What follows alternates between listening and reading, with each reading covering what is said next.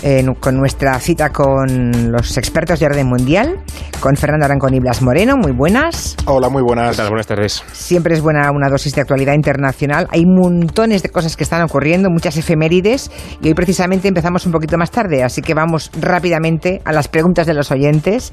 Empezamos eh, con una pregunta que nos manda por Twitter un oyente muy fiel, por cierto, Sinelo, precisamente a raíz de uno de vuestros mapas, esos mapas interesantísimos que colgáis en vuestra cuenta de Twitter del orden mundial. Existe un puñado de pequeñas islas, no, nos dice Sinelo, entre ellas la isla de Man, en el mar de Irlanda, y hay otras también en el Canal de la Mancha, y todas se llaman dependencias de la corona. Y nuestro oyente quiere saber si eso significa que se llamen dependencias de la corona, que están directamente subordinadas a la reina Isabel II, porque no son territorios británicos como los demás, ¿no? No, de hecho no son eh, oficialmente ni siquiera del Reino Unido. Son como si fuera una entidad aparte, no se rigen por leyes británicas y no se subordinan al gobierno británico ni tampoco a sus tribunales, con lo cual son una especie como de país independiente. ¿no? Se llaman dependencias de la corona porque pertenecen a la corona desde hace siglos, eh, literalmente, y su relación es directamente con, la corona y no con el gobierno, digamos. ¿no? Pero son tan pequeños, son realmente islitas muy pequeñas con muy, poca población, que tampoco se pueden considerar países independientes como tal, eh, porque de hecho la defensa y la diplomacia de esos, de esos territorios la, gestiona el Reino Unido, digamos, ¿no? O sea, que no son territorios del Reino Unido, pero de alguna manera el Reino Unido eh, tiene esa responsabilidad. Pero bueno, la pregunta que hacía Sinelo, por responderle más claramente, la reina no ordena y manda allí, porque ella es reina, así que es reina, pero no gobierna, eh, y ellos tienen un gobierno independiente totalmente. Y son pocos, ¿no? Habitantes. No, poquísimos. poquísimos. y alguna es paraíso fiscal. Eso también es un tema para hablar con, más calma, ¿no? con más calma. Qué bonito, ¿eh? Que nuevo dejé ahí unos cuantos islotes Ah, que se supone que no son el gobierno británico, así que, no me hago responsable. exacto, o sea, no me hago responsable de lo que hagan en los islotes, la reina reina pero no gobierna, hacen lo que les da la gana y, bueno, en fin. Otro y ahí tributan bastante menos. Bueno, menuda jugada, menuda, no son nadie los ingleses. Otro, día le dedicaremos un poco más de tiempo, pero de entrada eso, que no están sujetos a, al gobierno británico. ¿Recuerdan los oyentes la película V de Vendetta? Eh, dime, ¿sabes qué día es hoy? Ah... ¿4 de noviembre? Ahora ya no. Recuerden, recuerden el 5 de noviembre. Conspiración, pólvora y traición. No veo la demora y siempre es la hora de evocarla sin dilación. Bueno, pues en aquella película, en Nube de Vendetta, el protagonista se inspiraba en la figura de Guy Fawkes, uh, uno de los integrantes del grupo de católicos que intentó asesinar al rey Jacobo I en aquella famosa conspiración de la pólvora, eh, que fue precisamente un día 5 de noviembre. El caso es que a través de Twitter otro oyente, Enrique Gil, quiere saber si realmente Guy Fawkes era un defensor de las libertades, como dan a entender en esa película, o más bien se exagera un poco romantizando a un tipo que era un católico extremista, ¿no? que quería nada menos que volar el Parlamento. La verdad es que es una pregunta muy buena y hoy vamos de temas ingleses, por, lo que parece. Pero bueno, eh, aunque sea un tema histórico, como dice nuestro oyente, tiene cierta reminiscencia con la, con la actualidad, porque esta película romantiza su figura como luchador de la libertad y, de hecho, la famosa máscara de Guy Fawkes que lleva eh, V de Vendetta en la película es ahora mismo el símbolo del grupo de hackers Anonymous. O sea que de alguna manera tiene una connotación libertaria, ¿no? Pero bueno, yendo a la pregunta del oyente, eh, lo que está claro es que Guy Fawkes era un católico radical, no tiene ninguna excusa, le pillaron literalmente con las manos en la masa, custodiando la pólvora que iba a hacer volar el Parlamento y, a, asesinar al rey, pero también es verdad que al mismo tiempo hay que tener en cuenta que Jacobo I y también sus antecesores, los famosos eh, Enrique VIII, por ejemplo, y su hija Isabel I, se convirtieron, se convirtieron perdón, al anglicanismo y combatieron radicalmente el, el, catolicismo en un país que todavía era muy católico. ¿no? Así que de alguna manera Guy Fawkes sí que luchaba por su libertad porque estaba luchando por su derecho a ser católico en un país en el que el rey ha decidido que hay que cambiar eso, ¿no? Así que, bueno, dos conclusiones. Entendamos a cada uno en su contexto, que, aquello no era como, como, es ahora el Reino Unido, y también, como decimos siempre en el orden mundial, no todo es blanco ni negro, ¿no? Así que hay que entenderlo un poco así. Acabamos eh, las preguntas de los oyentes con, otra que nos llegó ayer por correo, nos lo envió Patricio Prado y dice que le gustaría que le aclaraseis cómo está Cuba políticamente y económicamente, ¿no? Porque además el principal opositor político, José Daniel Ferrer, lleva desaparecido más de un mes. Esto es una cosa muy inquietante. Y la verdad es que la pregunta es muy oportuna porque dentro de unos días, el lunes 11, el día siguiente de las elecciones, los reyes de España van a hacer una visita a Cuba porque hay que conmemorar, digamos, el 500 aniversario de la fundación de La Habana, pero seguro que los oyentes que vieron el debate este lunes pasado observarían que todos los candidatos le reprochaban al gobierno que, los reyes fueran a Cuba. Así que hablemos un poco de, de la situación. Que de hecho esta visita de los reyes será la primera visita de Estado de un rey español a Cuba. A Cuba se entiende como país independiente. El rey Juan Carlos estuvo allí en el 99, en 1999, en el marco de una cumbre iberoamericana, pero bueno, no se consideró una visita de Estado, así que en este caso de Felipe VI será la primera visita de Estado de un, rey español a una Cuba independiente. Y empezando por el final de la pregunta del, oyente, eh, es cierto que hay varios opositores del llamado UNPACU, que es la Unión Patriótica de Cuba, que es un poco la principal organización opositora eh, de Cuba, que están desaparecidos o encarcelados desde hace tiempo. De hecho, en el caso de José Daniel Ferrer, este opositor, lleva más de 100 encarcelamientos en, bueno, en ocho años, si no recuerdo mal, y siempre por motivos arbitrarios, porque esto al final, este tipo de táctica es eh, frecuente en regímenes autoritarios porque genera la incertidumbre en la oposición y le desorganiza, ya que cualquier día pueden llegar y detenerte y cuando les venga en gana te sueltan. Entonces nunca consiguen generar una sensación de, tranquilidad o de poder organizarte con cierta, eh, bueno, con cierta calma, ¿no? Y bueno, no es ninguna novedad la, situación de libertades que hay en Cuba, pues no es evidentemente la mejor del mundo. Y en el apartado político mm, no es que haya habido muchos cambios. Eh, desde hace un año está Díaz Canel en el poder en vez de los Castro, pero Raúl Castro, el anterior presidente, sigue ostentando el liderazgo del Partido Comunista de Cuba, o sea que al final sigue teniendo bastante poder dentro de la política de la isla, aunque se haya retirado de la eh, primera línea. Y luego a nivel económico, eh, los grandes retos que enfrenta la isla es que bueno, está teniendo una creciente desigualdad entre aquella población que vive del turismo y que puede acceder a moneda extranjera, lo cual les da un nivel de vida bastante decente, y luego aquellas personas que se han quedado totalmente alejadas del turismo y que bueno, mantienen unos eh, niveles de vida en los que sobreviven como buenamente pueden, ¿no? En ese sentido los reyes no van a llegar en un momento excepcional, sino que bueno, van a llegar en un momento en el que la isla lleva Mm, estancada décadas, que es en el inmovilismo total.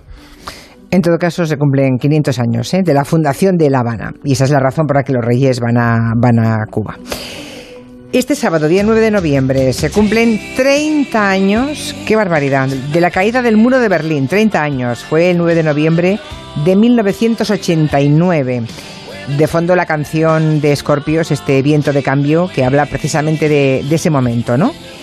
La realidad internacional ha cambiado tantísimo desde aquel momento histórico que fue el que puso fin a la Guerra Fría y fue el que dio paso a la reunificación de Alemania, ¿verdad? Lo fascinante de este hecho histórico eh, que hoy parece que era inevitable, parece bueno, es que tenía que pasar de un momento a otro. Sí, sí, pero pasó aquel día, ¿no? El 9 de noviembre del año 89 y lo curioso y lo fascinante es que no había previsión de que pudiera ocurrir, ¿no? ¿Verdad que fue muy, muy inesperado todo, tanto para los políticos alemanes de un lado como del otro, ¿no? Como los orientales como los de la Alemania occidental. No estaba previsto en absoluto. De hecho, eh, Helmut Kohl, el, canciller de Alemania Federal del oeste, estaba de viaje fuera de Alemania cuando pasó esto y tuvo que volver corriendo porque no, porque no, tenía ni idea de que esto estaba pasando, ¿no? Y en la parte de, de la RDA tampoco. La historia de cómo se precipitó la caída es muy curiosa y además mucha gente no la conoce y básicamente consiste en que esa tarde, el día 9 de noviembre, el portavoz del Poliburo de la RDA, Gunther eh, Schabowski, llevaba media hora dando una aburridísima rueda de prensa y de repente dice esto. El Politburó ha decidido hoy poner en marcha una reforma que permitirá a todos los ciudadanos de la República Democrática Alemana abandonar el país por cualquier paso fronterizo.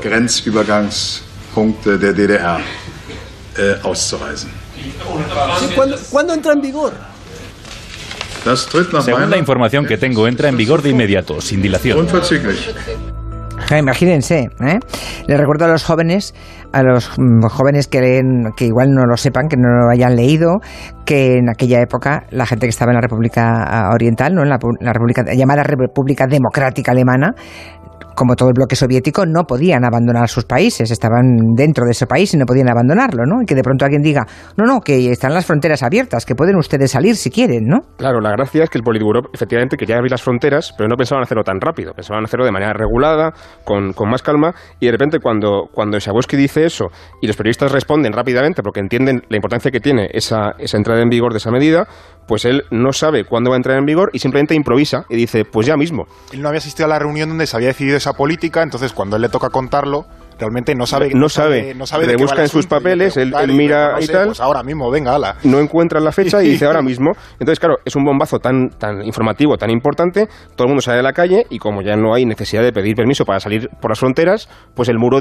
físicamente se cae porque, porque ya no hace falta. No, se cae, ¿no? Se, cae, Lo, tiran, ¿no? claro, las imágenes es ver gente de un lado y de otro dando. Es que no tenía sentido ya. Claro, golpes con todo tipo de artilugios, con martillos, con, con picos, con palas y, ver cómo esa misma noche empiezan a, a derrumbar, ¿no? A el, muro, hacerlo caer. Por un error burocrático, al fin y al cabo, ¿no? Que es lo más gracioso de la historia esta. Hmm. Luego se, la caída del muro pues dio lugar al proceso de reunificación, ¿no? En el que la República Democrática de Alemania y la República Federal pues pasaron a ser la Alemania que hoy conocemos, mm, que sigue siendo una de las grandes potencias mundiales, ¿no? Pero todavía creo que aún está abierto el debate allí en Alemania sobre si la reunificación se hizo bien o no. Y hay aquí alguna encuesta que dice que la mitad de los alemanes cree que mm, no han conseguido convertirse en un solo país. Es curioso, o sea que aún hay grandes diferencias, ¿no? Y además los de la, los del este, digamos, los del antiguo bloque soviético, la Alemania democrática, solamente un 43% de la población cree que se haya conseguido la unificación, ¿no? frente al 52% de la parte occidental que lo cree. O sea, son los del este todavía los más escépticos es que hay que tener en cuenta que la reunificación alemana se hace en un periodo cortísimo de tiempo, en menos de un año, a efectos formales, que para unir dos países potentes, vamos, es, es muy rápido, sobre todo aprovechando, claro, se aprovechó la euforia que se había creado tras la caída del muro y la descomposición que se estaba viviendo a pasos agigantados en todo el bloque del este, ¿no? Y hacer las cosas rápido, pues normalmente suele mm, llevar a errores, porque además también se crean ciertos mitos alrededor de este proceso. Más allá de la reunificación, que evoca cierto hermanamiento y cierta igualdad, lo cierto es que Alemania, la Alemania occidental, absorbió a la oriental. No hubo una unión entre iguales. De hecho, la RDA se disolvió, Alemania Oriental se disolvió como Estado, surgieron las regiones del este y éstas aprobaron adoptar la constitución de la Alemania Occidental y eso al final ya nos dice mucho de, cómo fue realmente ese proceso, ¿no? La absorción por parte de la República Federal de la parte oriental. Porque económicamente además eran dos sistemas opuestos que se debían acompasar y eso es complicadísimo. Y de hecho en su momento fue bastante traumático. Eh, hubo una, una cosa que es que las empresas de la RDA eran públicas porque obviamente era un Estado socialista y eran todas del Estado, ¿no? Y al unificarse, de todas esas empresas públicas se hizo cargo una entidad de la, de la nueva República Federal para gestionarlas. Y como muchas eran ruinosas, porque no tenían competitividad ninguna en, un sistema eh, socialista, para el, para el sistema capitalista simplemente no servían.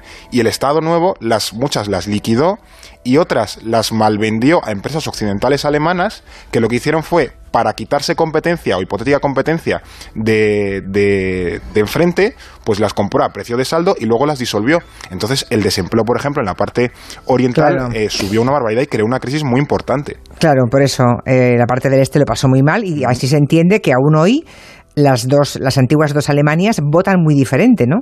Hace unos días, por ejemplo, se celebraron elecciones en Turingia, que es un estado de la parte oriental, y allí ganó un partido de izquierdas, un partido de izquierdas que a nivel, a nivel federal, ¿no? va quinto o sexto en las encuestas, ¿no? Y el segundo partido, para que vean cómo los extremos, ¿verdad? Fue la ultraderecha, o sea, partido de izquierdas y la ultraderecha. Mm. Ganó alternativa, quedó en segundo lugar alternativa para Alemania. O sea que esos dos partidos quedaron en la antigua Alemania democrática, llamada así, quedaron por delante de los verdes, de los socialdemócratas y del partido de, Angela Merkel, ¿no?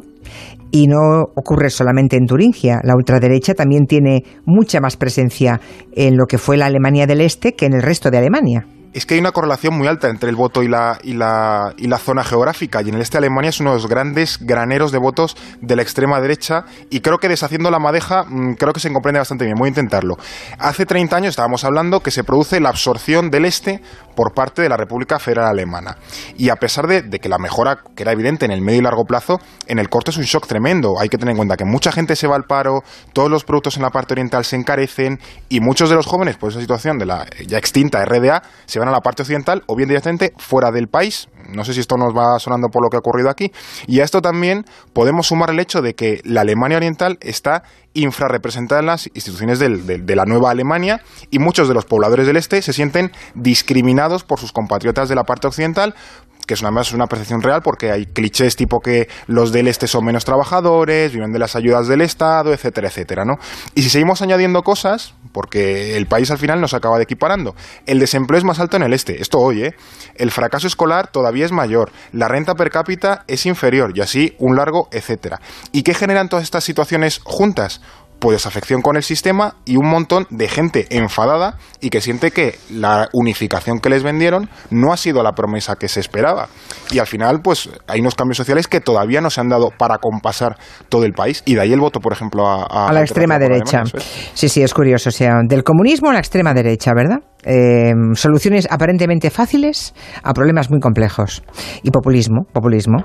Otra gran efeméride de la semana también es que se cumplen 40 años de la toma de la embajada estadounidense en Teherán, que es uno de los hechos centrales de la revolución iraní.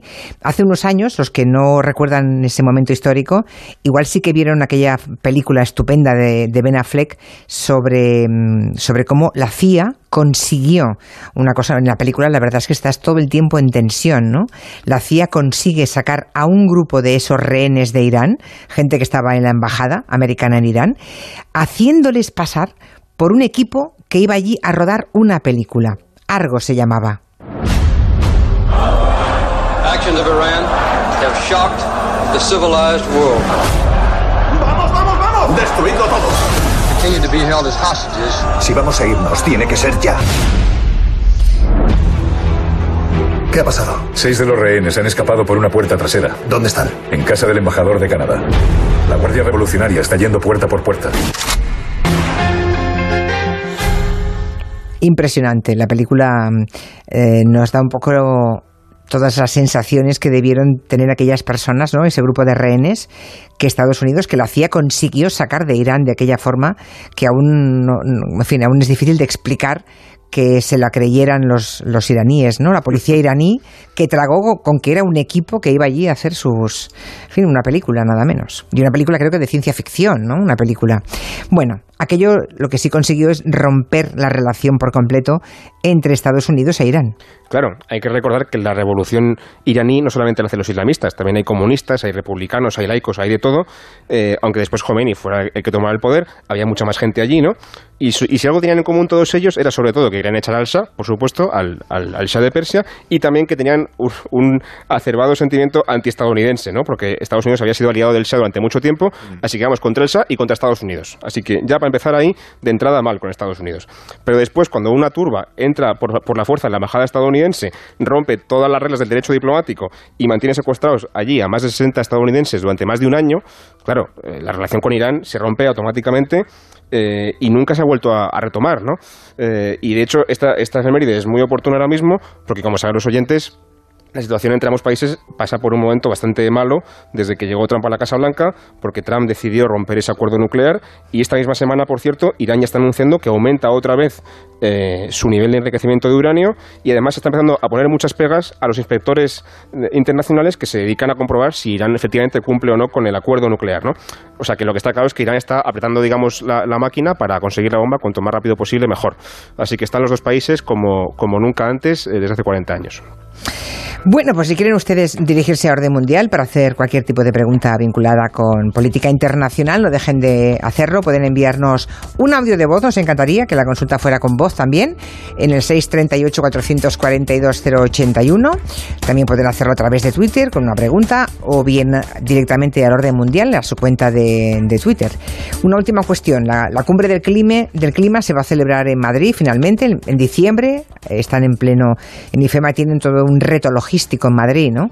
Porque iba a celebrarse en Chile, ya lo saben, pero debido a las protestas que se están viviendo allí, pues España se ofrece y se va a celebrar en Madrid. En apenas un mes tendrán que tener IFEMA a punto para una llegada de miles y miles de personas y todo lo que comporta organizar una cumbre del clima, ¿no? En la que parece que Estados Unidos va a hacer oficial su salida, como ya amenazó en París, su salida por completo ¿no? de las cumbres del clima. Y además esta, esta cumbre viene marcada por el anuncio estadounidense, va a ser creo que la clave, y además de que Trump nos va a pegar un vacile monumental, y lo voy a explicar, el, con la retirada sobre todo. El Acuerdo de París marca que un país quedará fuera del acuerdo un año después de solicitarlo. Estados Unidos lo pidió el lunes 4, por lo que será el 4 de noviembre de 2020, pues en ese, en ese día se unirá a Siria y Nicaragua, que son los que aún no lo han firmado. ¿Y tú sabes cuándo caen las elecciones eh, de Estados Unidos el año que viene? Pues el día 3, un día antes. Así que Trump, si Trump pierde, el demócrata de turno, al día siguiente de, haber ganado, que todavía no será presidente, simplemente será eh, candidato, eh, bueno, se tendrá que comer, sabrá que se tiene que comer la patata caliente de, que en cuanto llegue a la presidencia, pues tendrá que gestionar eh, la, la o la vuelta, lo que quieran hacer para, para bueno, el, acuerdo de, París, ¿no? O sea, que este va a ser un poco el, regalo envenenado. ya, bueno, en el supuesto de que no gane Trump. En el supuesto de que no gane Trump. Que, es mucho suponer ¿eh? es mucho suponer que no va a ganar Trump, sinceramente. Está como van las cosas. Muy bien, pues hasta aquí un repaso rápido, mm, pero interesante, de cuestiones vinculadas, ya lo han visto, a efemérides y a política internacional. Fernando y Blas, hasta la semana que viene. Hasta, la próxima.